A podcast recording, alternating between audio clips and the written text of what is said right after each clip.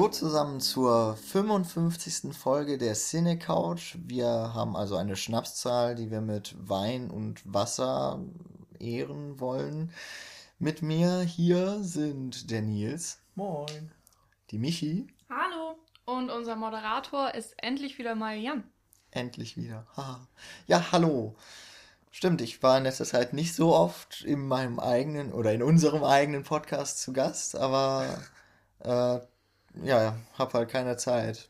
Jetzt auch eigentlich nicht. aber ich nehme sie mir für euch. Oh. Und auch, weil sich Linklater mal Zeit genommen hat. Ein bisschen. Für seinen neuesten Film, den ich vor einiger Zeit gesehen habe, jetzt aber neu im Kino oder jetzt überhaupt erst im Kino. Es äh, handelt sich heute, wie ihr gelesen oder wie auch immer erfahren habt, um Boyhood. Und ja, ich habe den Film vor ein paar Monaten damals auf der Berlinale gesehen. Bei den anderen ist äh, der Film noch etwas näher und wahrscheinlich besser in Erinnerung geblieben. Das sage ich nicht in erster Linie deshalb, um mal wieder damit anzugeben, dass ich auf der Berlinale war, sondern um. Was man ja denken könnte. Was man denken könnte, aber tatsächlich möchte ich vorneweg mein Halbwissen dadurch erklären lassen, dass ich einfach nicht mehr so jeden, jedes Detail vom Film noch rezitieren könnte. Und ja, wenn ich mich da irgendwie irre und ich irgendwie zum Buhmann dieser Folge werde, dann liegt es daran, aber vielleicht wird das ja noch jemand anders, der den Film total scheiße fand oder so, keine Ahnung. Wir haben noch nicht über den Film gesprochen. Deswegen wird es äh, für mich auch interessant, für euch dann hoffentlich auch. Ja, das war eine ausführliche Einleitung. Ja, zwei Minuten oder so. wurden noch, wurden ja gesagt, ja. haben wir so. Ja, genau. Also bei uns war es so jedenfalls, dass wir den Film gerade in der Preview gesehen haben.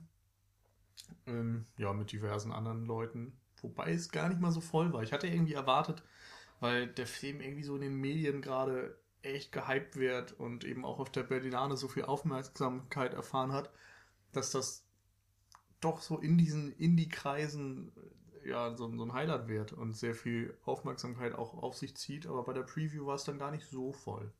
Mm, ja, es ging. Also, ähm, also ich finde es mal schwierig vorauszusagen, äh, wie es dann so auf einer Preview wird. Ich meine, jetzt bin ich, keine Ahnung, seit ein paar Monaten halt immer für die Previews hier in Mainz mehr oder weniger verantwortlich und kriegst immer so einiges mit und war, wurde schon oft überrascht von leeren Seelen, die ich nicht auch nur annähernd erwartet habe und genauso von vollen Seelen bei richtigen scheißblöden Filmen, ähm, die auch Mit die wir nie gecheckt. reden.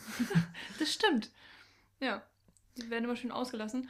Jetzt, ja, Boyhood. Ähm, worum geht's überhaupt? Äh, Jan hat ja schon gesagt, äh, Richard Linklater hat einen Film gemacht und hat sich ein bisschen Zeit genommen.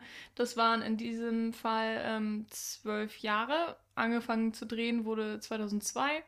2014, ähm, ja, war dann Dreh Drehschluss oder Produktionsschluss? Nee, ich bin mir nicht sicher. Da, äh, 2012. 2013. Ja. 13, Fände ich jedenfalls relativ krass, wenn er den dann 2014 zu Ende dreht und gleichzeitig einen Monat später auf der Berlinale macht. Ja, ja, ja vor allem lief er ja auch vorher noch in Sundance. Ah, da hatte er seine genau. Premiere. Also, das ist im Januar, oder? Ich glaube, wenn nicht sogar 2013, noch ganz am Ende des Jahres. okay. Ich bin mir da gar nicht so hm. sicher. Ja, wir wissen alle nicht, wann Sundance ist, weil wir da ja alle noch nie waren. Das ist eine Schande. Mm. Ja, genau. Lade uns so, mal ein. Dass es so weit weg ist. Was fällt uns ein, nicht einfach mal in die USA zu jetten und eine Woche Filme zu gucken? Nee, ich, ich finde einfach, wir sollten mal eingeladen werden. Das wollte ja, ich eigentlich damit sagen. Stimmt. Nicht, dass das unsere Schande ist, Please, sondern dass Robert uns noch nie. Redford, ähm, give us an invitation. We want to see the films.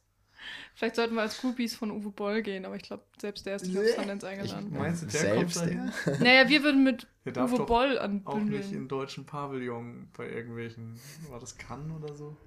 aber wir schweifen ab. Auf jeden Fall, ähm, auf der Berlinale hat er dann den silbernen Bären gewonnen, wie zuvor auch schon mit Before Sunrise. Ähm, tatsächlich. Und ja, jetzt ist er in den deutschen Kinos. Äh, in den USA kommt er tatsächlich auch irgendwie erst nächsten Monat oder so. Ähm, und ähm, Boyhood erzählt die Geschichte eines kleinen Jungen. Und zwar heißt er Mason, so glaube ich. Ja. er heißt Mason. Und ähm, es kreist sich einfach darum, wie er erwachsen wird. Der Clou der ganzen Geschichte ist eben, dass Mason sowohl im Film als auch im richtigen Leben altert, wie er eben so altert. Ja. Genau. Es ist eigentlich, im Grunde ist es nur eine Coming-of-Age-Geschichte von Mason bis hin zum College. Ich bin Ja, mir ja, sicher. Also ich glaube, nee. Ende der Highschool ist es Ja, dann. also er macht seinen Highschool-Abschluss Ja. und dann sieht man, wie er gerade im College seine Sachen auspackt und seinen ersten Tag hat und seinen Mitbewohner kennenlernt und dann hört es mehr oder weniger auf. Spoiler! Er stirbt nicht mit 18. Ja. ja. Damit haben wir eigentlich auch äh, wahrscheinlich jetzt jedem den Spaß genommen, diesen Film zu sehen. Ah, Ja. verdammt. ja, ähm, Boyhood ist wahrscheinlich auch so einer der wenigen größeren Filme, die es jetzt noch im Sommer so vor der WM überhaupt wagen, ins Kino zu kommen. Was ja. Ja. immer so schwache Kinomonate sind, deswegen eigentlich ist es ein bisschen schade, dass Boyhood gerade jetzt so eine Woche vor WM-Start ins Hm. Kino kommt. Ich habe gehört, Aber dass, Wahrscheinlich nicht so ähm, die dass großen. ein paar Blockbuster irgendwie verschoben wurden. Zum Beispiel Jupiter Ascending kommt jetzt tatsächlich erst im Frühjahr nächsten Jahres. Und ich dachte, es hätte Echt? irgendwas damit zu tun, dass ähm, andere Filme Vorrang hätten. Aber vielleicht ist es tatsächlich wegen der WM. Das ist mir gar nicht aufgefallen oder eingefallen. Oder liefen da nicht schon diverse Trailer im Kino? Ja. den? Ja, das ist jetzt kurzfristig ja erst entschlossen unschlau. worden. Der Film ist halt schon fix und Ja. fertig so. Und jetzt Aber, wird er um neun ja. oder acht Monate verschoben. Ansonsten glaube ich aber auch, dass Boyhood jetzt schon ein anderes Zielpublikum Mhm. hat, als die Leute, die die ganze Zeit Fußball gucken wollen. Also Überschneidung gibt es immer. Ich will auch Fußball gucken, aber Ja, Ah ja. also ich, ich würde mal davon ausgehen, dass mehr Leute Fußball gucken, als ins Kino gehen, so wenn ein WM-Jahr ist. Ja. Kann man wahrscheinlich auch so an den Zahlen der Zuschauer ungefähr Mhm. nachempfinden.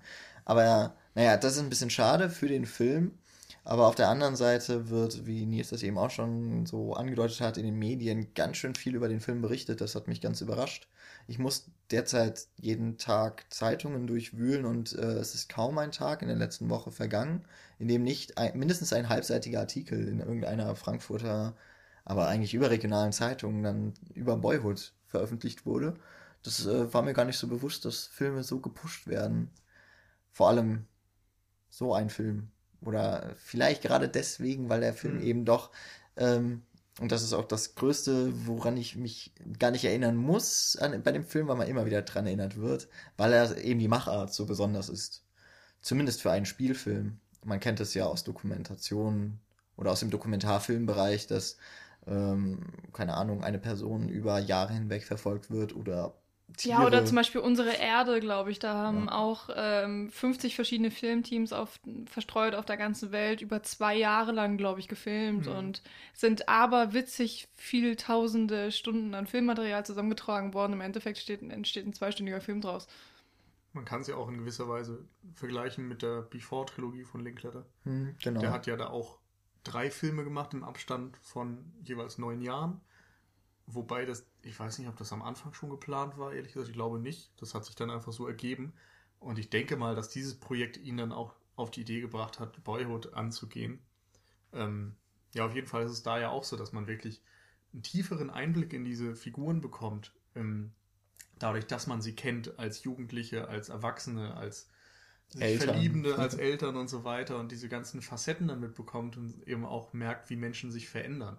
Und oftmals im Kino ist es ja eher so, dass man eine Handlung sieht, die sich auf einen relativ kurzen Zeitraum beschränkt und da ist eine Figur nun mal so gezeichnet, wie sie in diesem Gra Moment gerade ist.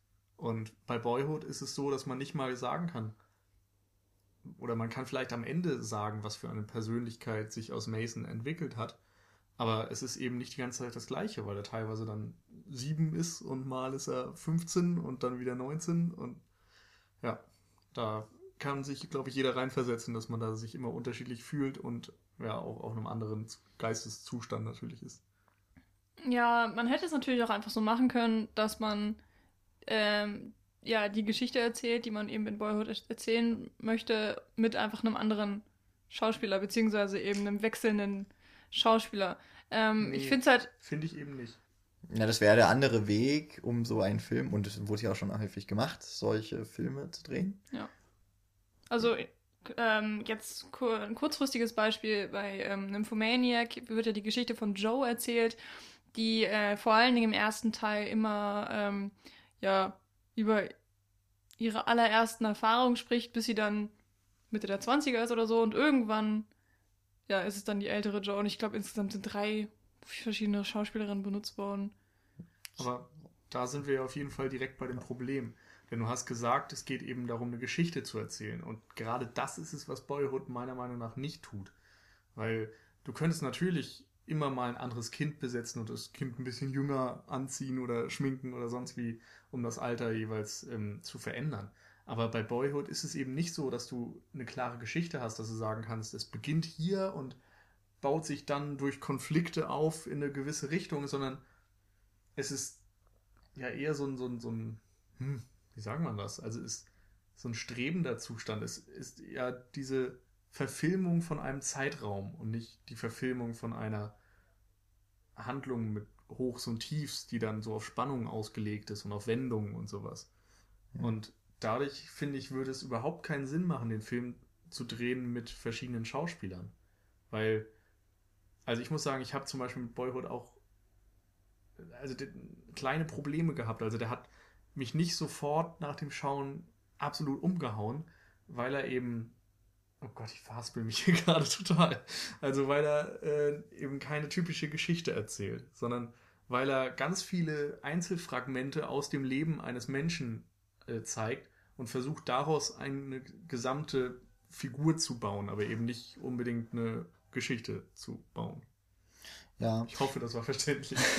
ich glaube, ich habe es verstanden. Aber ich, ich denke, bei dem Film, man muss so ein bisschen systematisch rangehen und ich glaube, worauf es aber immer wieder hinausläuft, ist, dass man den Inhalt des Films, egal ob man das jetzt eben als eine Handlung, als Fragmente sieht oder als Episoden, dass man das immer wieder in Verbindung bringen muss mit dem Entstehungsprozess des Films. Also ähm, Nils sagt, die Geschichte also es ist natürlich eine Handlung in dem Film, aber die ist jetzt nicht so vorherrschend. Das würde ich auch aus meiner Erinnerung noch so bestätigen.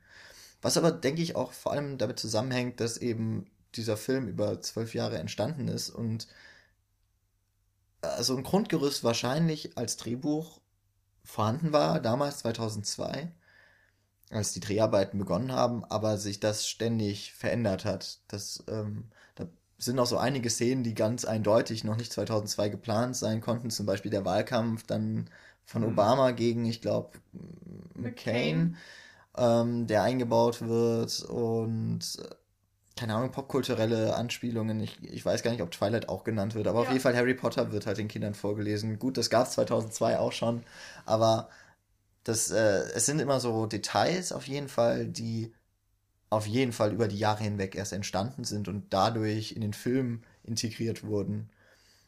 Und wer weiß, vielleicht wurde das ähnlich auch mit anderen Handlungselementen gemacht, die dann Linklater, der auch häufig mit seinen Schauspielern zusammen die Story weiterentwickelt oder Dialoge schreibt, dass sich das dann einfach über die Jahre hinweg immer wieder mal verändert hat. Und ja. experimentierfreudig genug, glaube ich, sind die Leute. Ich fand das auch sehr interessant, wenn man mal auf die optische Entwicklung von Mason guckt, dass der irgendwann gegen Ende ja auch mal längere Haare hat oder eigentlich sogar schon relativ früh, aber dann auch Ohrringe trägt oder sowas. Und da fragt man sich dann auch, ob das gewollt war, dass er irgendwann so ein gewisses alternatives Äußeres hat oder ob man das abhängig gemacht hat von Ella Coltrane, wie der sich entwickelt oder ob man eben, weiß ich nicht. Ich, es, ist, es ist schwierig. Ich würde wirklich gerne mal zu diesem Film so ein Making-of sehen oder ein Audiokommentar oder so. Ich glaube, da könnte der Film echt gewinnen. Ja, das denke ich auch. Also, ähm, ich bin irgendwie mit sehr gemischten Gefühlen auch aus dem Film rausgegangen, weil, ähm, weil ich mich gefragt habe, ähm, wie hätte ich den Film wahrgenommen, hätte ich nicht gewusst, dass Ella Coltrane ein und derselbe oder dass Mason immer vom selben Jungen gespielt wird. Weil das Faszinierende an diesem Film ist ja wirklich dieses äh, Großprojekt, wir drehen einen Film über zwölf Jahre. Und ähm, ja, das ist faszinierend, das ist, ähm, weiß ich nicht, du, du hast halt eine ganz andere Einstellung zum Film von vornherein. Du kannst ihn nicht gucken, ohne ständig daran denken zu müssen und ohne ständig fasziniert zu sein ähm, darüber, wie sich der kleine Junge äußerlich oder charakterlich entwickelt. Und ähm, dennoch war ich halt nicht so mitgenommen vom Film. Also er hat mich jetzt nicht großartig begeistern können. er geht ja 164 Minuten, glaube ich. Ähm, und ich war kein einziges Mal gelangweilt. Das muss man, glaube ich, auch erstmal schaffen. Ähm, er hat, obwohl es jetzt keine großartige Handlung gab, was Nils schon angesprochen hatte, ähm, mich trotzdem wirklich bei, der, bei Laune gehalten und war immer irgendwo interessant. Aber ich glaube nicht, dass ich jetzt in zwei Jahren oder so nach dem Film mir noch viel behalten werde von dem, was wirklich im Film passiert ist. Also ich glaube, das ist so mein, mein kleiner Kritikpunkt vielleicht auch an dem Film, dass ich vielleicht eine größere Tiefe erwartet habe, als er mir dann letztendlich geboten hat. Und andererseits kann man natürlich trotzdem sehr viel über den Film reden und ähm, eben auch spekulieren, was wir hier jetzt auch eben schon getan haben. Aber vielleicht bin ich dann an dem Making-of des Films mehr interessiert als an dem Film selbst. Eben wegen diesem, dieses Projekts, was da gestartet wurde. Hm. Ich, ich glaube auch, äh, und das, das habe ich ja eigentlich auch schon in meiner kurzen Einleitung so anklingen lassen, dass so die einzelnen Szenen nicht groß in Erinnerung bleiben. Und bei mir ist es so ein bisschen die Erfahrung, dass ich nach den paar Monaten jetzt eher das Gefühl, dass ich beim Schauen und nach dem Schauen des Films hatte, dass das irgendwie in Erinnerung geblieben ist und nicht so sehr der Film an sich.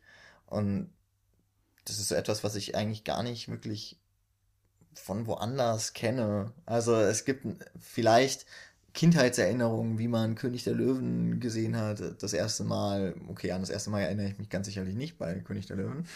Aber, ähm, oder Star Wars, das, das sind so nostalgische Gefühle, wie man sich damals als Kind gefreut hat auf diesen Film. Und bei Boyhood ist es jetzt zumindest einer der Filme, nee, der einzige Film, der mir jetzt einfallen würde, den ich in meinen älteren Jahren gesehen habe. und der vor allem so in Erinnerung bleibt. Also eher als emotionaler, hm, als emotionale Erinnerung, denn als, als Handlung, als Film so an hm, sich. Aber was, was genau verknüpfst du denn dann für Emotionen mit dem Film? Unglaublich viel Freude, Trauer und also es ist schon insgesamt ein Glücksgefühl. Ich habe in diesen 164 Minuten, und das ist äh, vor allem eben auch damit verbunden, dass der Ella Coltrane die ganze Zeit diese Rolle spielt. Man hat das Gefühl, man sieht einem Menschen beim Aufwachsen zu. Das hatte ich so.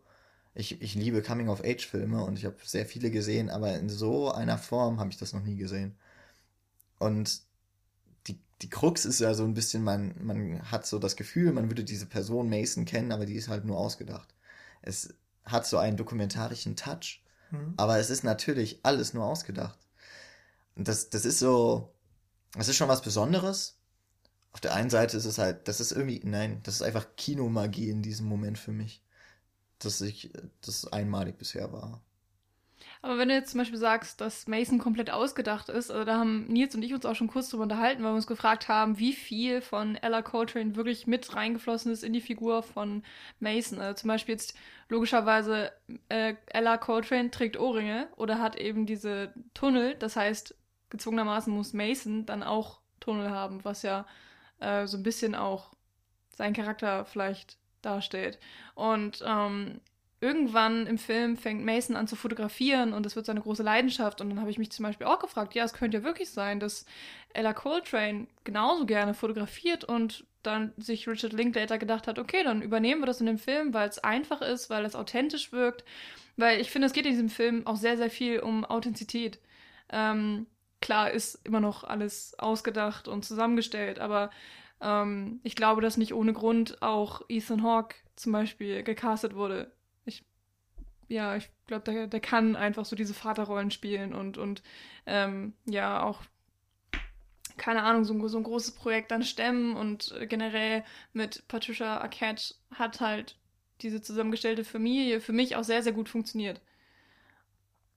Ich weiß nicht, wie ihr das seht.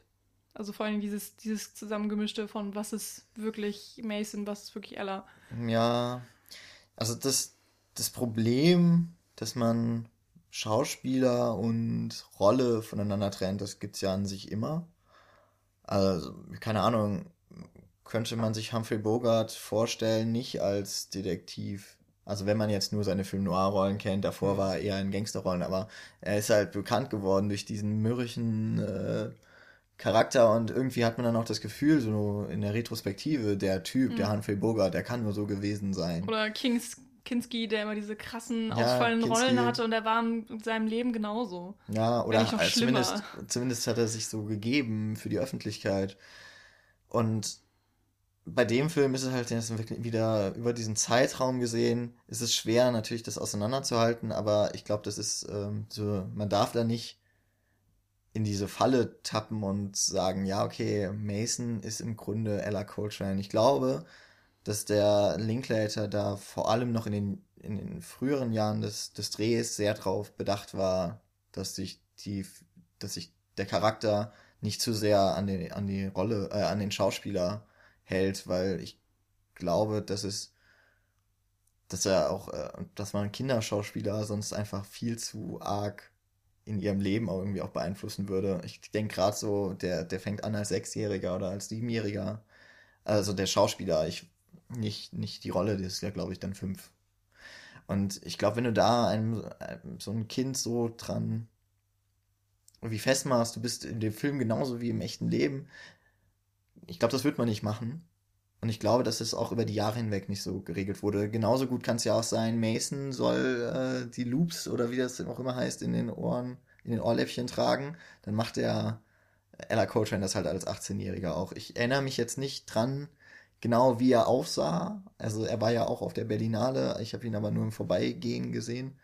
Der äh, war nicht so publikumaffin.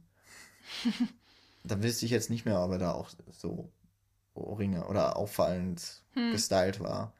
Also es gibt auch Schauspieler, die, die hungern sich runter für einen Film, aber sind ja dann auch nur für eine gewisse Zeit so. Also Boyhood legt es nah, irgendwie Schauspieler und Rollen zu verknüpfen, auch inhaltlich vor allem. Aber ich, ich würde davon mal vorsichtig abraten, ohne es genau zu wissen oder besser zu wissen. Hm. Also grundsätzlich finde ich, ist äh, ein Problem, dass du ja auch am Anfang bei diesem Film, also auch an Richard Linklaters Stelle, nicht wusstest, was genau passieren wird. Du hast es ja eben schon mal angesprochen, dass man so Sachen wie, dass Harry Potter drin ist oder so, oder dass bestimmte Pop-Anspielungen drin sind, dass man die nicht vorwegsehen konnte, sondern dass man im Grunde mit der Zeit gehen musste, um zu gucken, was sich da ergibt. Und das sorgt natürlich auch in gewisser Weise dafür, dass ähm, keine gerichtete Zielführung darin äh, vorhanden ist. Also es sind kaum Szenen dabei, wo man sieht, okay, am Anfang wurde irgendwie eine vierte gelegt, die am Ende wieder aufgegriffen wird. Das ist vielleicht bei ein paar ähm, Sachen so wie, wie, ein paar Nebenfiguren. Also Patricia Arquette zum Beispiel, bei der merkt man schon relativ früh, was für ein Mensch sie ist und was ihr vielleicht im Verlauf ihres Lebens passieren könnte oder solche Geschichten. Ähm, aber ich fand das teilweise so ein bisschen schade, dass eben so die Höhepunkte nicht sich aufbauen, sondern dass sie teilweise passieren und dann kommt eben ein Schnitt und dann passiert was anderes und dann äh, siehst du manchmal Sachen und denkst dir, okay, da könnte gleich was passieren und dann passiert es auch in einem Jahr später und im wieder darauffolgenden Jahr ist es quasi weg. Und dadurch entgibt, ergibt sich einfach eben nicht so ein typisches Filmgefühl. Und ich weiß nicht, ob ich diesem Film das wirklich vorwerfen kann. Eigentlich kann ich es nicht, weil er eben anders funktioniert, weil er sich eben bewusst sagt, ich möchte nicht diese äh, typische Höhepunktstruktur haben oder was auch immer, sondern ich möchte Momente zeigen und anhand dieser Momente eine Figur erschaffen, nämlich diesen Mason. Mhm. Aber es ist wirklich was, woran man sich gewöhnen muss, glaube ich. Also es ist nichts, was mir natürlich sofort zugeflogen ist und mir sofort gefallen hat. Okay. Mm, was, was ich ganz so in der, in der Retrospektive irgendwie interessant finde, ist, dass eigentlich alle die Handlungselemente, die so relevant sind, das sind vor allem die Konflikte zwischen Patricia Arquette und Ethan Hawke. Also die sich ja, glaube ich, schon von Beginn an getrennt, oder? Die leben ja, von Beginn an, glaube ich, getrennt. Äh, das ist ja auch irgendwie immer auf den Mason dann ja. eben auch zurück. Aber generell würde ich eher sagen, die Problematik Patricia Arquette und ihre Männer. Also genau. Ethan Hawke genau. und auch die späteren Partner. Das, das eigentlich so ziemlich klischeehafte Plotpoints sind. Die kenne ich aus nicht nur Filmen, es ist auch vor allem so Daily Soap Getue teilweise. Also zum Beispiel dann der eine Stiefvater, der zum Alkoholiker wird oder es vorher nur besser verstecken konnte. Das sind alles so, das waren so Sachen, die waren relativ uninspiriert. Und ich sehe da dann eher aber die Stärke darin, dass es eben im Film eher um die Rolle des Mason geht. Und der, das ist halt mal ganz anders erzählt, eben durch so Momentaufnahmen. Und wenn man noch dann mal von den Charakteren komplett weggeht, ist der Film für mich halt sowieso vielleicht auch deswegen so, oder habe ich ihn so lieb gewonnen beim ersten Mal schauen, weil ich mich darin auch so unglaublich wiederfinden konnte, weil das halt ein Film ist, der in der Zeit spielt, in der ich aufgewachsen bin. Er, der Film beginnt halt nicht 2002, sondern irgendwann Anfang, Mitte 90er. Ich glaube, der Mason wäre ein bisschen älter als ich, wenn ich das hm. richtig. Naja, also er beginnt schon 2002. Da ist natürlich Mason ja. schon ein paar Jahre alt, aber. Nee, das, das Ding ist ja, dass. Ähm, also ich glaube, der beginnt. Die, Drehar schon... die Dreharbeiten beginnen halt 2002, weil Ella Coltrane dann sieben Jahre alt war. Aber ja. der Mason war ja fünf Jahre, wenn der Film beginnt. Das heißt, es kann sein, dass der dann auch schon. Also ich meine. Also ich bin aufgrund des Soundtracks davon ausgegangen, dass es 2002 ist, weil da irgendwie. Also ich könnte es nicht hundertprozentig zuordnen, ich habe jetzt nicht mehr nachgeschaut. Aber da lief auf jeden Fall von den Hives, ich glaube, Hate to Say I Told You So und was von Blink 182 und was von Coldplay. Und das habe ich irgendwie alles dann, weil ich glaube ich auch vorher was gelesen hatte, so auf Anfang 2000er geschoben, so 2001, ja. 2002. Okay. Ich bin mir auch nicht mehr so ganz sicher. Irgendwie, ich habe so das Gefühl, ich weiß nicht, wie gesagt, das sind halt jetzt so Erinnerungen und Halbwissen. Da habe ich mich auch, ich habe mich auch im Vorhinein, bevor ich den Film gesehen habe, wusste ich nicht viel drüber. Ich wusste dann irgendwann, dass der so über zwölf Jahre entstanden ist und das war's. Ja. Und dass Linklater mit, äh, die Regie geführt hat. Aber trotzdem ist es ja irgendwie auch auf jeden Fall mal die Zeit. Ich meine, 2002, da war ich auch bin ich gerade Teenager geworden. ähm, nee, noch nicht mal. Nee. aber ähm, na gut, bin ich halt ein paar, wäre ich halt ein paar Jahre älter, also, aber es sind halt trotzdem so die Stationen. Für alle, für alle, die uns nicht kennen, also Jan und ich wären da elf gewesen und Michi zehn. Ja. Aber äh, egal, die Station, die er so durchläuft, dann sind es eben um ein paar Jahre verschoben zu meiner ja. Adoleszenz.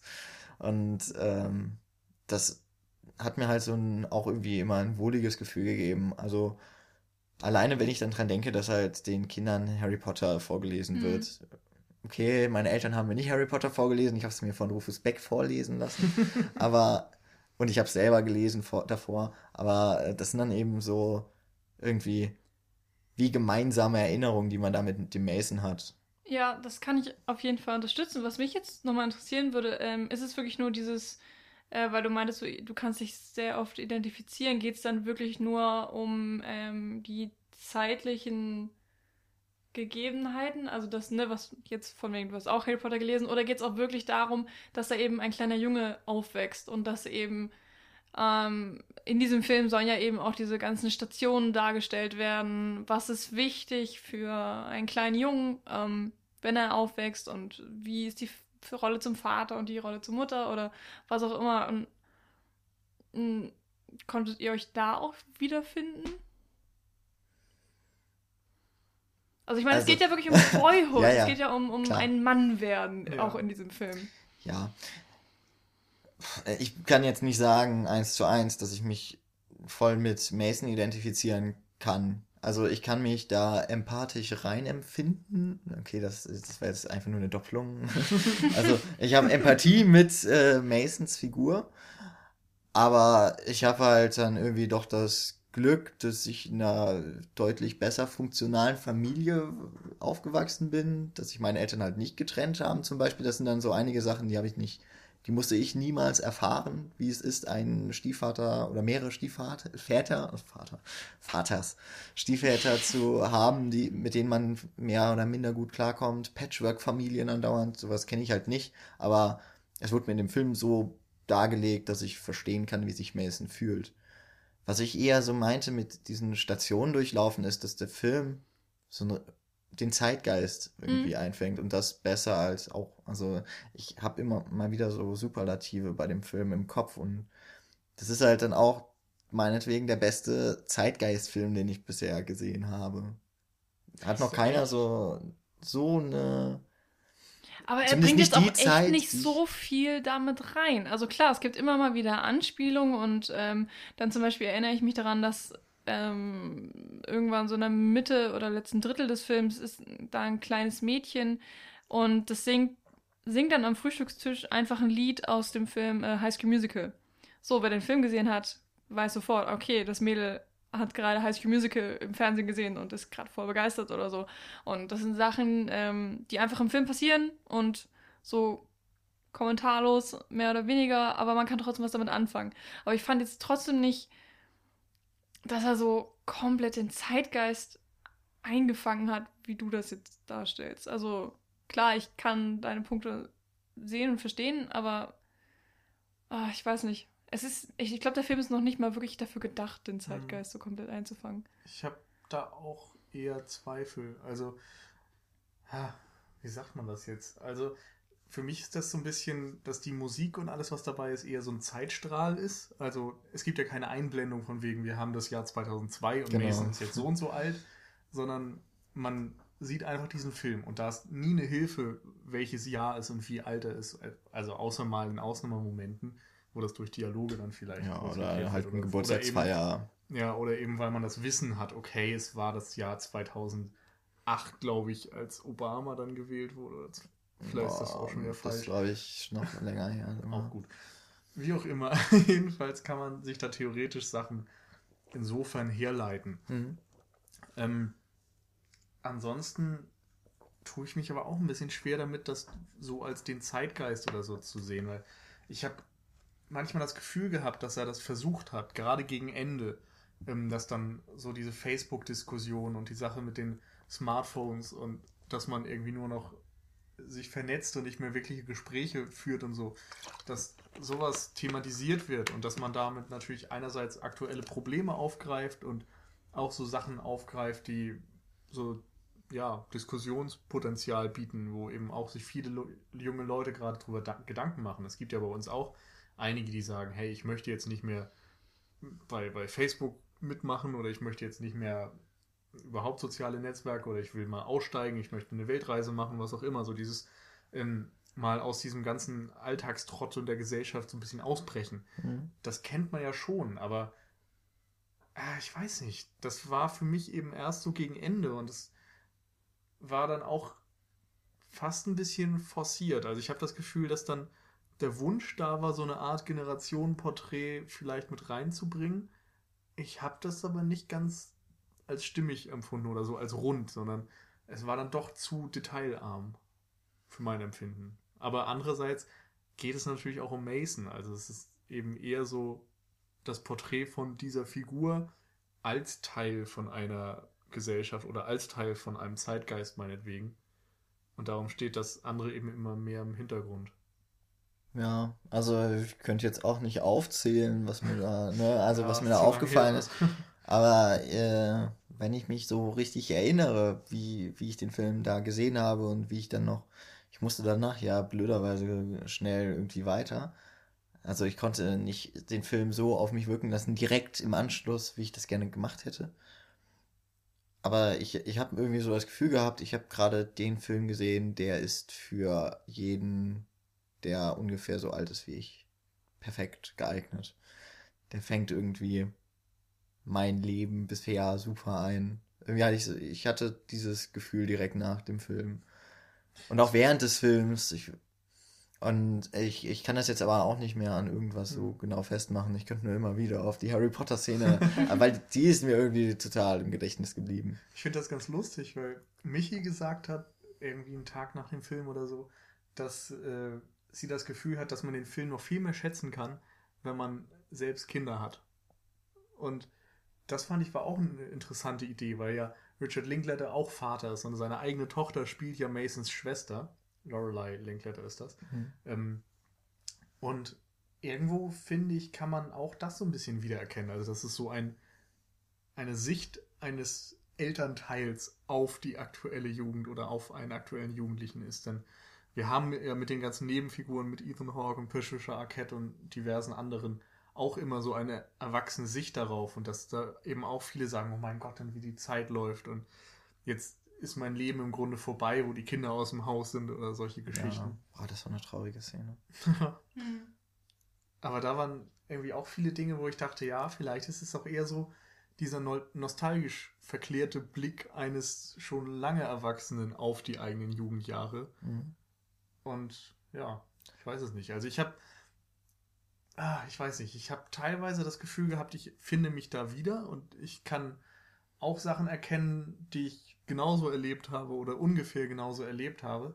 Und bei anderen Sachen dachte ich wieder, okay, das ist jetzt abgesehen von der Musik, die toll ausgewählt ist, nicht so ganz das, wie ich es erlebt habe oder wie ich das einschätzen würde oder mhm. so. Also das, äh, dieser Punkt so, das ist äh, irgendwie so der nostalgische Blick auf eine Kindheit. Ich glaube, das ist auf jeden Fall drin. Ich glaube, der Linklater hat da sich nochmal wirklich in eine Kindheit hineinversetzt, die er ja so gar nicht erlebt haben konnte. Weil, äh, also er, na gut, die Punkte kann man auch damals, ich weiß gar nicht, wie alt er jetzt ist, aber in seiner Kindheit.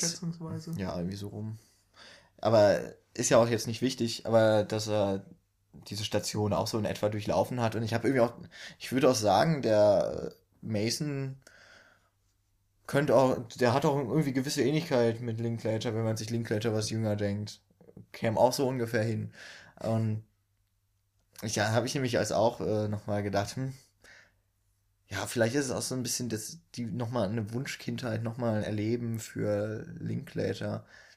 Das ist so, also wenn, wenn du Michi sagst, das wäre vielleicht ein Film, den du noch besser schätzen könntest, wenn, wenn du selber Kinder hättest, ja, dann spricht das eigentlich ja vielleicht. nur dafür, dass der Film noch deutlich mehr Leute anspricht als die Zielgruppe, die ich mir jetzt eher mhm. gedacht hätte, nämlich unsere Generation. Dann eher sogar noch die männlichen Vertreter unserer Generation. Ja, Aber, auf den Gedanken mit den Kindern bin ich ja gekommen, weil ich mich gefragt habe, okay, für wen ist, für wen ist dieser Film jetzt eigentlich wirklich gemacht? Weil, ähm, klar, wenn, wenn wir jetzt irgendwie hier 20 sind und ausgezogen und eigene Wohnung und dann denkt man vielleicht schon drüber nach, äh, wie bin ich überhaupt erwachsen geworden? So, was, äh, was für ein Mensch bin ich jetzt gerade? Und ähm, genau das passiert dann vielleicht auch wieder wenn man 50 hier so eine Midlife-Crisis hat oder so. Und an, am Ende des Films hatte ich eben das Gefühl, dass Patricia Cat so ein bisschen so eine Midlife-Crisis hatte, als dann hier äh, alle ausgezogen waren. Sie hatte sich dann äh, in so ein Mini-Apartment zurückgezogen, weil ein Haus viel zu groß war für nur sie alleine. Und dann ist sie eben im Dialog auch die ganzen Meilensteine ihres Lebens durchgegangen und hat gesagt, okay, ich habe äh, viel zu früh Kinder bekommen, habe dann das Beste daraus gemacht, was ich konnte, habe dann irgendwann äh, die Uni nachgeholt, meinen Traumjob geholt und jetzt sind meine Kinder aus dem Haus und jetzt kommt nichts mehr. Jetzt kommt eigentlich nur noch ähm, ihre eigene Beerdigung, glaube ich, hat sie dann gesagt. Und in, genau in der Szene hatte ich eben eigentlich das Gefühl, der Film ist für Erwachsene gemacht und eben vor allen Dingen für Erwachsene mit Kindern. So, und wenn wir halt jetzt drüber, oder wenn du sagst, das ist für unsere Generation, dann passt das ja wiederum auch, weil wir dadurch vielleicht auch einen Blick auf die Sicht unserer Eltern kriegen, da wir jetzt ja gerade auch ausgezogen sind und auf die Uni gehen und unseren eigenen Weg machen. Und es ist halt ganz interessant, wie viele Facetten der Film ähm, aufzeigt, wenn man bedenkt, dass es ja eigentlich nur um Mason geht. So. Und das äh, finde ich auf jeden Fall auch sehr interessant und mh, hm, ich glaube, da könnte man vielleicht bei der Zweitsichtung auch nochmal anders drauf achten dann auf den Film oder vielleicht auch mehr entdecken, wenn man sich immer wiederum fragt, ähm, was will die und die Szene denn jetzt gerade vielleicht aussagen und geht es in der Szene vielleicht eher um die Mutter oder geht es eher um Ethan Hawke oder vielleicht die, ähm, die große Schwester und so weiter. Hm. Ja, ja, aber vielleicht kann man es auch so denken, also noch weiter, dass das, was halt Patricia Arquette dann so in ihrem, ich glaube, das ist auch so einer der letzten Dialoge von ihr, wenn nicht sogar der ja. letzte. Danach verschwindet sie ja quasi aus dem Film. Er geht dann, glaube ich, auch nicht mehr so lang. Mhm. Ähm, aber das ist ja im Grunde dann das, was sie erzählt, was auf uns irgendwann auch zukommt. Oder auf Mason. Dass er eben auch irgendwann, also noch ist er an einem Punkt, wo er gar nicht weiß, wo er hin will. Und so lassen wir auch Mason dann zurück oder der Film nimmt uns Mason in diesem Zustand der kompletten Schwebe eigentlich. Ähm, und das, das eben so das Ungewisse ist, ob was, was erreicht man denn noch später im Leben und dass er sich irgendwann auch dann wahrscheinlich diese Fragen stellt, was habe ich jetzt in meinem Leben gemacht? Habe ich das erreicht, was ich machen wollte? Kommt noch irgendetwas? Und das ist ja eigentlich etwas so allgemeingültiges, an das wir jetzt wahrscheinlich nur noch nicht so denken, weil wir gerade mit Uni beschäftigt sind und dann einen Job zu finden. Und ja, also es, vielleicht, äh, vielleicht sagt das eigentlich auch so ein bisschen aus, dass so ganz erwachsen man nie wird. Das würde auf jeden Fall Ethan Hawks Figur Ethan Hawke auf jeden Fall. Ich habe aber echt überlegt, was so die letzte Szene mit Ethan Hawke ist.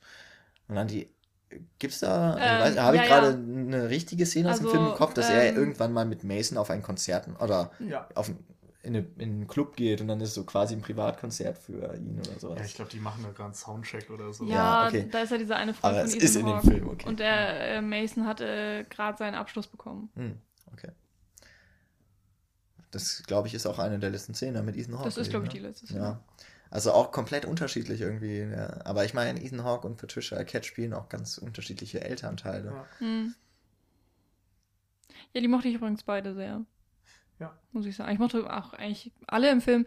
Die einzige, ähm, die, die einzige, die mich gelangweilt hat für, für eine Szene lang, ist, war diese China, diese Freundin von Mason. Ähm, die haben sich auf irgendeiner Party kennengelernt und dann waren sie auf einmal zusammen. Das war auch so komisch, weil ich am Anfang, ich hatte teilweise gar nicht gecheckt, dass sie schon zusammen waren. Und dann sind sie auf einmal Händchen halten durch die Gegend gelaufen und hätte, ah, okay. da war ich vielleicht kurz verwirrt. Und dann waren sie zusammen in irgendeiner Stadt und haben sich die Uni angeguckt, weil es dann eben darum ging, okay, was machen wir nach dem Abschluss? Und ähm, ich weiß nicht, wie lange die Szene ist, mal zehn Minuten oder so, wenn sie da durch die Stadt laufen und ich weiß nicht, das fand ich unglaublich langweilig weil ich einfach China so langweilig fand.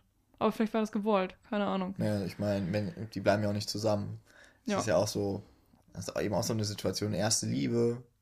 Und das ist ja halt, das ist halt nicht die Liebe fürs Leben. Hm. Ja, das sind halt so alltägliche Sachen, die der Film aufgreift. Das ist ein Punkt, den dann äh, Ethan Hawke auch wieder in seiner letzten Szene anspricht. Hm. Also da sagt er auch, hey, ich habe da auch irgendwie, ich wollte nichts sagen, aber ich habe gesehen, ich glaube nicht, dass es passt. So, ich glaube, die ist zu glatt.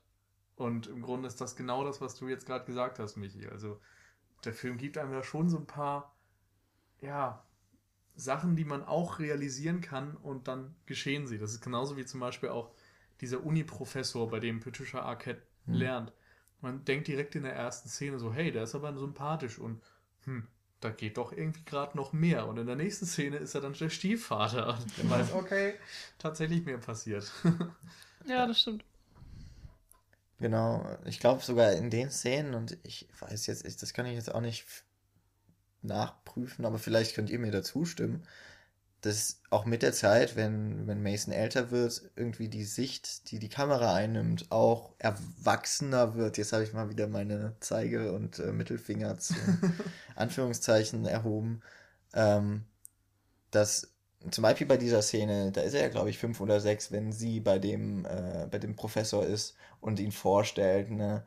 Mason versteht da nicht so ganz, was da passiert, aber es ist für den Zuschauer eigentlich schon relativ eindeutig hier, das ist dein neuer Papa, so von wegen, aber dass so die Erzählhaltung sich auch etwas weiterentwickelt in dem Film. Aber ich bin mir da jetzt auch nicht mehr so ganz sicher, hm. ob das. Also ich weiß es nicht. Also da müsste ich den Film, glaube ich, echt nochmal gucken und dann vielleicht mehr drauf achten. Aber ich hatte das Gefühl, dass er eigentlich sehr stringent erzählt. Also ja. immer sehr zurückhaltend irgendwie auch und sehr subtil. Hm. Das ist also auch echt schwer zu sagen gerade. Mason steht ja immer im Fokus. Mhm. Und ich, ich, weiß jetzt gar nicht mehr, ob es Szenen ohne ihn gibt. Glaube ähm, fast ja, nicht. Oder? Mm, es gibt auf jeden Fall Dialogszenen ohne ihn. Also zum Beispiel redet dann seine Mutter mit irgendwem auf einer Party, aber es ist halt schon so, dass Mason auf der Party anwesend ist. Also von ja. daher könnte man vielleicht überlegen, Mason hat das Gespräch mitgekriegt und deswegen genau. erleben wir das auch. Und insofern ist es natürlich so, dass die meisten Gespräche dann irgendwie auch mit seiner Beteiligung stattfinden. Und mit einem kleinen Kind redest du eben auch dann nicht so über die tiefgründigsten Ja. Sachen, während du mit einem 18-Jährigen natürlich schon über sowas reden kannst. Und das merkt man, also dass der Umgang mit Mason ein anderer wird, einfach durch das Alter. Das ist ja eigentlich auch selbstverständlich. Was ich persönlich noch ähm, ganz interessant fand, ähm, wir haben ja schon gesagt, Lorelei Linklater spielt in dem Film auch mit und das war, glaube ich, von vornherein gar nicht so geplant. Ähm, Linklater hat sie dann irgendwann ins Drehbuch geschrieben, weil sie ständig auf den, ähm, auf den Drehorten rumgelaufen ist und sie hat, war immer so fröhlich und, irgend, und wollte mitmachen die ganze Zeit und irgendwann hat er sie einfach dann als Schwester von Mason mit reingeschrieben und ähm, lustigerweise, also das steht bei IMDb, ich weiß nicht, wie wahr das ist, aber sie wollte dann irgendwann nicht mehr. Sie hatte keine Lust mehr auf die Rolle und auf die Verpflichtungen, die natürlich da mit äh, drin steht und hat ihren Vater gebeten, sie doch rauszustreichen und sie soll einfach sterben so. Und äh, Linklater hat das dann ähm, nicht gemacht, weil er das Gefühl hatte, das passt einfach nicht in den Film, wo ich ihm auch recht gebe, das wäre sehr merkwürdig gewesen, wenn Vor allem war Die sie Schwester da dann stirbt. noch jung, als sie das gefordert hat, wohl. Ja, heißt, du wahrscheinlich. Da irgendwie so Und- ein sechsjähriges Mädchen killen müssen. verschwindet auf dem Internat oder so. Das hätte einfach nicht wirklich viel Sinn ergeben. Äh, auf jeden Fall hat sie das Projekt dann ja doch noch durchgezogen. Aber ähm, auch so in der Vorberichterstattung hatte ich das Gefühl, das wird komplett ignoriert, dass nicht nur Ella Coltrane das ganze Projekt mitgemacht hat und erwachsen wird, sondern eben Lorelei Linklater ja eigentlich genauso. Sie fängt, äh, sie ist in dem, am Anfang des Films meinetwegen acht Jahre alt. Ich weiß es ehrlich gesagt nicht, wie alt sie da war. Auch noch immer ein Kind und ihre Geschichte, wie sie erwachsen wird, beziehungsweise eben ihr Charakter des Films wird halt eigentlich genauso erzählt, bis sie dann. Nein, Moment, dann lass mich kurz ausreden. Also ich meine, sie, wir kriegen dann auch mit, sie geht dann irgendwann, äh, hat ihren Abschluss und dann geht sie aufs College und irgendwie zwischendurch hat sie mal irgendwie einen Freund und dann ähm, zum Beispiel irgendwelche Aufklärungsgespräche ähm, hat sie dann mit ihrem Vater. Aber an ihrer Figur kann man eben richtig gut erkennen, dass es wirklich halt um Mason geht und dass es eben wirklich dieses Boyhood ist, weil man immer vergleichen kann, welche Informationen kriegt man gerade über den Entwicklungsstand von Mason und welchen, welche Informationen kriegt man über den Entwicklungsstand äh, von. Hab vergessen, wie sie heißt. Das ist Samantha? Ich habe irgendwie den Namen. ja, doch. Samantha. Ja. Ja, vielleicht, aber ich finde, es ist eben kein Unterschied jetzt. Also, es wird ja auch nicht drüber geredet, dass Ethan Hawke jetzt auf einmal von Mitte 30 bis Ende 40 oder so gealtert ist, genauso wie Patricia Arquette. Und so ist es ja bei allen Figuren. Die werden alle jetzt zwölf Jahre älter, aber Ella Coltrane ist nun mal die eindeutige Haupt- Hauptfigur. Und ich finde, du kannst im Grunde die Schwester jetzt nicht so viel anders betrachten als die Eltern, weil du bei denen ja auch diesen Zeitraum hast, der vergeht und du siehst auch, dass die sich verändern und der eine, also Ethan Hawke zum Beispiel, ja im Grunde auch erst in dieser Zeit wirklich erwachsen wird. und ähm, ich finde eben, dass, was wir gerade eben gesagt haben, dass Ella Coltrane auch in jeder Szene im Grunde der Mittelpunkt ist und sich alles um ihn kreist, da, allein dadurch erfährt man viel, viel, viel mehr über sein Erwachsenwerden Ja, als klar. über das von Mhm. äh, Lorelei Linklater. Nee, ich sag ja auch, der Schwerpunkt liegt auf jeden Fall da. Aber ich fand's, ich weiß nicht, ich fand ihr auf oder ihr, ihr Älterwerden halt eigentlich genauso interessant. Also jetzt, ähm, Vielleicht auf einer mich- sehr visuellen Ebene einfach. Ja, okay. Aber für mich, ich würde es wirklich auf die gleiche Stufe stellen wie die Eltern. Also Patricia Arquette, Ethan Hawke Mhm. und so weiter. Vielleicht ist es auch, weil du halt der weibliche Part oder dass du den weiblichen Part dann nochmal interessanter findest. Möglich. Keine Ja, Ahnung. vielleicht. also ob das. Aber auch da, ohne jetzt auf Nummer sicher zu gehen, was ich sage, ich der Teil von ihrem Aufwachsen ist halt deutlich geringer einfach. Der ist zwar natürlich auch immer irgendwie mit dabei. Ja. Und ich- da habe ich auch so das Gefühl, da gibt es dann doch mal so ein paar Szenen, zum Beispiel das Aufklärungsgespräch. Da dürfte Mason zumindest nicht in der näheren Umgebung. Doch, die saßen Echt? am Tisch und haben zusammen, zusammen? Burger gege oder Pommes gegessen und so. Und, also er sagt halt kein Wort zu der Situation. Aber er kriegt wirklich alles mit und Okay. das ist jetzt, ist jetzt auch kein großartiges Aufklärungsgespräch gewesen. Es war halt nur so von wegen, du hast einen Freund, aha, okay, benutze Kondome, ihr solltet Kondome benutzen und Ja, ja, so habe ich Ethan Hawke in jetzt haben wir die ganze Welt aufgeklärt, gerade mit unserem Podcast. Yay! Was? Es gibt zwei Möglichkeiten, um nicht schwanger zu werden. Erstens keinen Sex haben, zweitens Kondom. Stimmt, das sagt True Story. ja. Mm, mal schauen, wie kommen wir jetzt davon woanders hin? also, ja. Was wollen wir denn überhaupt nachsagen? Habt ihr Kritik? Also, mein Gefühl erstmal grundsätzlich ist, dass es echt schwierig ist, über Boyhood so mit den herkömmlichen Geräten oder herkömmlichen Kategorien zu reden. So, normalerweise fangen wir an irgendwie und erzählen was zu den Schauspielern und zu äh, ja, zum Plot und zur, weiß ich nicht, zur Kamera und sonst was. Und irgendwie ist bei Boyhood so das Dominierende dieses Zwölf-Jahres-Experiment. Und irgendwie läuft auch alles, was man sagt, immer wieder drauf zurück. Ob das dann eben diese Schauspielleistung ist oder ob das, weiß ich nicht, die Geschichte ist oder so, oder eben diese Art, wie es erzählt wird, mit den Fragmenten, die insgesamt dann ein volles Bild ergeben sollen und so.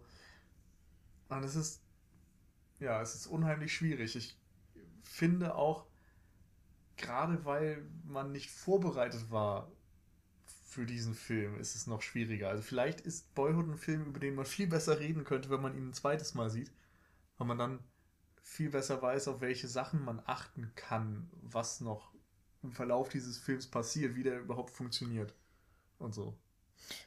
Ich, ich würde dir zustimmen, es ist unglaublich schwer, über den Film zu sprechen. Jetzt nicht nur, weil es bei mir länger zurückliegt. Ich habe einfach auch das Gefühl, dass ich bei dem Film nicht, nicht viele Worte brauche. Bei mir ist es wirklich. Und also ich bin ja gerne analytisch bei Filmen, aber bei Boyhood ist da wie ein Riegel in meinem Hirn. Mhm. also wenn das so meinetwegen, wenn da eine Tür wäre, ja, jetzt zum, zur Filmanalyse, dann bleibt Boyhood immer davor stehen, ja. irgendwie. Äh, weil das von Minute 1 bis Minute 164 war das einfach ein schön eskapistischer Moment für mich. Und ich würde es eigentlich auch als einen Moment sehen, der der Film ist trotz seiner Länge irgendwie, der war nie langweilig ich, ich kann auch so im Nachhinein überhaupt nichts kritisieren, weil mir das nicht in Erinnerung geblieben ist. Ja, ich habe wirklich, ich hab wirklich nur Positives mit Boyhood in Erinnerung. Es war auch dann echt der, der Film bei der Berlinade, wo ich gedacht habe, ja, endlich, endlich, so, das wollte ich sehen. Na gut, ich habe schon den Fomaniac davor gesehen gehabt, der mir auch echt gut gefallen hatte. Aber das war halt so, ich bin, bin da auf das, das größte Filmfestival in Deutschland hin, in der Hoffnung, ich sehe jetzt mindestens mal fünf der Filme des Jahres. ja, naiv wie ich war. Aber äh, ich würde trotzdem noch sagen, ich habe immerhin den besten Film des Jahres auf der Berlinale gesehen und das ist bisher und für mich Boyhood. Aber eigentlich wollte ich noch gar nicht so zu diesem Kritik-Fazit enden. Können wir aber gern. Also ich habe jetzt auch nichts unbedingt mehr wirklich zu erzählen zu dem ja. Film, weil es ist bei mir tatsächlich sehr ähnlich. Ich, ähm, ich tue mich sehr schwer, wirklich detailreich über diesen Film zu reden, ohne dass man immer wieder auf denselben Punkt hinausläuft. Und vielleicht liegt es auch daran, dass man keine wirklichen ähm, Vergleichswerte hat. Also außer wenn wir jetzt sagen, ähm, es gibt Dokumentarfilme, die über einen längeren Zeitraum gehen. Ich würde jetzt nie im Leben anfangen, weiß ich nicht, Boyhood mit pff, unsere Erde oder irgendwie sowas in der Art zu vergleichen. Es funktioniert halt einfach nicht. Und das ist, ja, einerseits, ähm, äh, mir fehlt ein Wort. Egal. Einerseits besticht, ha. Einerseits besticht er eben durch diese Einzigartigkeit, die er durch seine Machart eben hat, besitzt. besitzt. Und andererseits macht, macht es mir dadurch irgendwie auch schwer, ihn, ihn einzuschätzen. So, mhm. keine Ahnung. Ja. Ja, was vielleicht noch, weil, ja, man, der Film ist einzigartig, das haben wir auch, glaube ich, häufig genug gesagt. Aber ähm, vielleicht gerade deshalb würde es sich jetzt noch so ein bisschen anbieten, mal noch zu versuchen, wie sich dieser Film als Coming-of-Age-Film von anderen Coming-of-Age-Filmen abgrenzen kann und es auch tut, meiner Meinung nach. Also er, er also wirkt also, irgendwie echter. Wenn ich das jetzt ganz kurz sagen sollte, irgendwie, er wirkt echter. ja, also das Ding ist eben, was ich schon vorher mal gesagt habe, dass diese typischen Konflikte nur angerissen werden. Also wir haben nicht den, die drei Konflikte, die das Leben jetzt bestimmen oder so, mhm. und die dann langsam aufgebaut werden und dann irgendwann kommt es zum Krach oder zur Lösung des Konflikts oder was mhm. auch immer. Und dann hat sich äh, eine Persönlichkeit gebildet und man kann gestärkt aus diesem ganzen Dings wieder raus oder so. Das ist ja eigentlich das, wie Filme funktionieren oder wie gerade auch Coming-of-Age-Filme oftmals funktionieren. Und bei Boyhood passiert das eben nicht. Da sind die Konflikte dann mal angerissen und mal bekommt man sie komplett mit, aber ja, es ist eben immer nur ein Fragment davon. Nicht der Aufbau, der Konflikt und die Lösung, sondern immer nur eins von drei gefühlt. Mhm. Ja. Also wenn ich jetzt so an das Groß der Coming-of-Age-Filme denke, dass ich so ansonsten kenne, habe ich immer das Gefühl, es ist eben so die Schwelle, also das sagt ja eigentlich auch der, diese Bezeichnung des Genres oder der Spielart von Jugendfilmen. Es ist halt immer, dass die Filme so die, die Schwelle beschreiben vom jugendlichen Dasein zum Erwachsenwerden. Ob das jetzt zum Beispiel bei Juno dann der Fall ist, sie wird eigentlich Mutter, aber muss halt damit klarkommen, dass sie noch auf der Highschool ist und noch nicht bereit für ein Kind. Oder in Girl Interrupted mit ähm, Winona Ryder, die nicht weiß, wo sie hin will mit ihrem Leben und dann auch nicht so die richtige Lösung findet. Das ist im Grunde ja auch das Ende von Boyhood. Also Boyhood entwickelt sich eigentlich zum Ende hin genau zu diesem Punkt, den alle Coming-of-Age-Filme am Ende haben. Es geht dann eben darum, was macht man jetzt mit seinem Leben? Man ist so komplett in der Schwebe, man weiß nicht wohin. Oder was man wirklich machen möchte, was man machen kann. Man ist noch so in der Experimentierphase. Und das habe ich aber eher so als das, Ex äh, das, das Generationsporträt gesehen, ehrlich gesagt. Dass das so unsere Generation gerade auszeichnet, dass einem irgendwie so viel offen steht, aber man gar nicht genau weiß, wohin man möchte. Ja, wobei, also ich, ich verbinde. Kann man sicherlich auch ins Coming-of-Age-Genre schieben. Ja, ich glaube, das ist jetzt. Ich meine, guck dir Rebel Without a Cause an, ist ja im Grunde auch Coming of Age und James Dean ist am Ende, also da ist es eher noch so auf den Generationenkonflikt ausgelegt. Ja, so, dass, dass, dass also da geht es eben nicht darum, dass er. Der Rebell gegen, gegen die Tradition, aber ja. wo er dann hingeht und will, ist ja auch nicht so richtig klar. Es ist eigentlich nur klar, er möchte nicht so sein wie die Eltern. Hm. Aber da spielt eben dieses ganze, also seine Zukunft nicht so die Rolle. Also das, wo er mal leben möchte, wie er arbeiten möchte. Mhm. Und dieses Ganze, das Leben liegt vor ihm, das spielt ja gar nicht so die Rolle, sondern eher dieses, dieses Verlorenheitsgefühl angesichts von ja, einem Unverständnis der Elterngeneration gegenüber und so.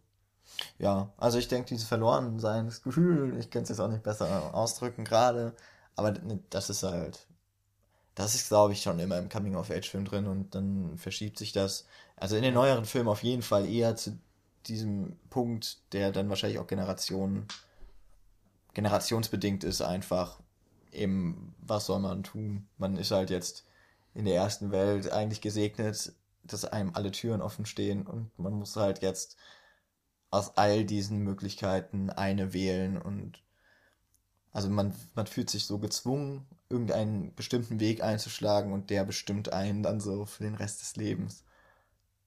Zumindest bildet man sich das ein. Ja. Ob das so ist, das können wir ja selbst noch nicht mal beurteilen. Nö, wird mal gespannt sein. Ja. Wird man gespannt sein, so. Gut. Was überlege ich? Habe ich da noch irgendwas an zu knüpfen? Nicht wirklich. Ich kann nur sagen, Boyhood ist äh, ein Experiment gewesen, das komplett für mich aufgegangen ist, weil ich ein solche, eine solche Charakterentwicklung noch nie filmisch gesehen habe und erfahren habe vor allem.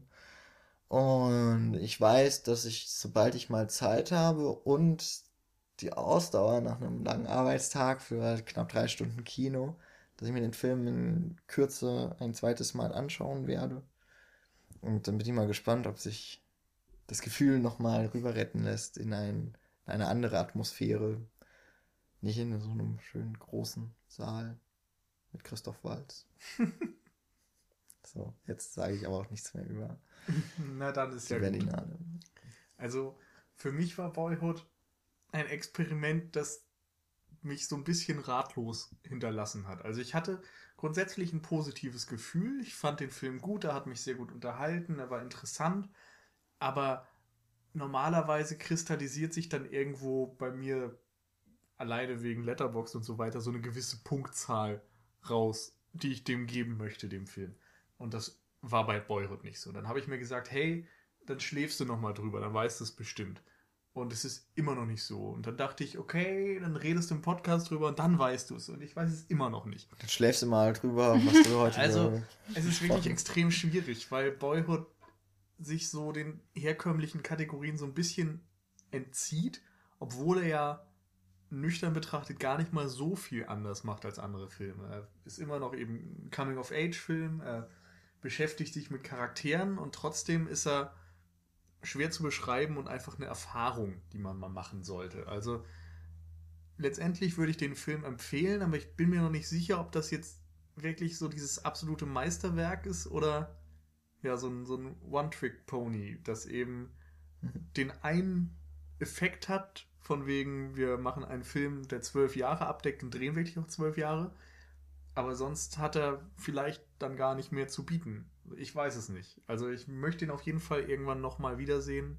Am besten dann mit Audiokommentar oder mit Extras hinterher oder was auch immer. Um dann nochmal ein bisschen mehr Tiefe zu gewinnen vielleicht. Auf jeden Fall, ja, ist es ein Film, der ist gut. So viel kann ich definitiv sagen. Und ich glaube, das sollte man sich auch mal im Kino ansehen. Und der Soundtrack, den fand ich super. Das muss ich auch nochmal sagen.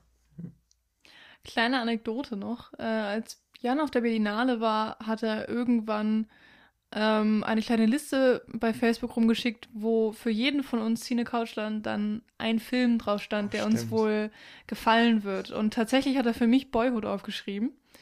Ähm, ja, natürlich wusste er da schon, dass ich äh, so ein kleiner Linklater-Fan bin. Vor allem natürlich die Before-Trilogie, die Nils und ich ja auch schon mal besprochen hatten in dem Podcast. Jetzt ist der Podcast auch erwähnt. mal wieder. Genau. Ähm, ja, ich muss es leider zugeben, es hat nicht so 100 Pro funktioniert. Also, ich mag den Film auf jeden Fall. Und ähm, trotzdem weiß ich, bin ich irgendwo so ein ganz bisschen enttäuscht. Ich weiß noch nicht mal genau warum. Ich Wahrscheinlich, auch, weil ich den Film dir ans Herz gelegt habe. Ich weiß gar nicht mehr, wie ich die Filme. Ich habe, glaube ich, gesagt, das ist ein Film, der euch. Also jedem gebe ich einen Film, der ihm bestimmt gefällt. Ja, genau. Okay, so, ja. also dann geht's ja. Ja. Dann habe ich ja nicht so viel Man ist mittlerweile vielleicht auch schon zu doll gehypt durch diese ganze Medien. Ja, ich weiß Geschichte. es nicht. Ich, ich hatte mir einfach gehofft, dass ich ähm, so eine kleine Gefühlsreise irgendwie erlebe. Und das war in Teilen auch so. Ich hatte sehr viel Spaß, habe auch an manchen Stellen wirklich total gelacht, was ich gar nicht erwartet hatte, weil irgendwie ist der Film stellenweise doch sehr, sehr witzig und äh, auf jeden Fall unterhaltsam durchweg. Aber ah, ich weiß nicht.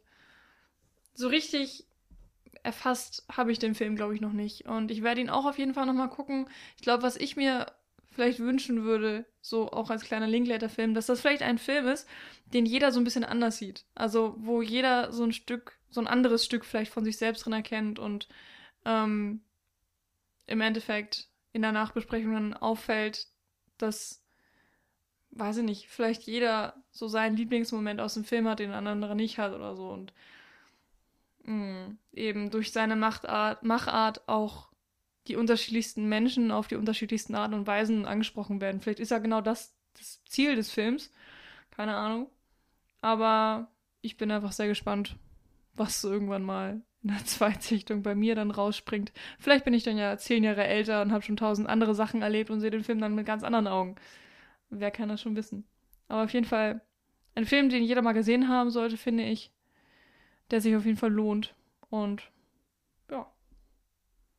kann man mal machen. Kann man mal in zwölf Jahren machen. Kann man machen, wenn man ein bisschen Zeit hat. Genau. Ja, dann bleiben mir jetzt noch die letzten Worte, um euch zu verabschieden und euch darauf hinzuweisen, dass wir noch einen Blog haben, falls ihr den immer noch nicht kennt, cinecouch.net. Jetzt guckt euch das endlich mal. Ja, also ich werde ich werd nicht müde, aber irgendwann doch wahrscheinlich so. Mit unserer also, Filmmusik werden wir ja fast schon weltberühmt gerade mittlerweile. Innerlich sterbe ich jedes Mal, wenn ich das immer wieder sagen muss, so als hätte ich ja. das noch nie. Ich denke auch immer so, oh, jetzt kommt das wieder. Ja, Nils muss ja nicht mehr zuhören. Ihr dürft äh, bei uns kommentieren. Das dürft ihr auch bei Facebook. Da haben wir eine Seite. Findet ihr auch als Cinecouch. Äh, für alle, die uns nicht über iTunes empfangen. Wir haben ein iTunes-Feed. und dort dürft ihr uns gerne einen Kommentar und äh, eine Sternchen, also nicht eine ein Sternchen, sondern eine wie auch immer geartete Sternenwertung hinterlassen, die uns dann hilft, dass neue und coole Hörer uns hören wollen. Ansonsten, wenn ihr wollt, dass das Projekt so in dieser Hülle und Fülle weitergeht, wir müssen bald Serverkosten äh, bezahlen, weil unser Jahr, das kostenlos war, abgelaufen ist, dann äh, zögert nicht und äh, zückt euer Portemonnaie, geht bei Amazon über unseren äh, über unsere Seite einkaufen oder aber beflattert uns mit Mikrospenden. Wir freuen uns über jeden Cent, noch mehr über jeden Euro. Und ja, ich glaube, das war so meine Litanei. Hat ja. auch nur zwei Minuten gedauert. Wenn ihr irgendwie noch mit uns kommunizieren wollt oder so, könnt ihr auch bei Twitter reingucken. Da sind wir als Cinecouch und auch einzeln zum Teil aktiv. Ich habe ja keinen Twitter-Account, aber trotzdem, wenn ihr glaub, über Cinecouch so. Äh, schreibt, dann erreicht ihr mich da auch. Also ja. ich kriege das schon mit. Genau, und wenn ihr mal, ich glaube, das kann ich jetzt auch mal so sagen, wenn ihr Vorschläge habt, worüber wir mal unbedingt, also erstens, was wir unbedingt sehen sollten, zweitens, worüber wir unbedingt reden sollten.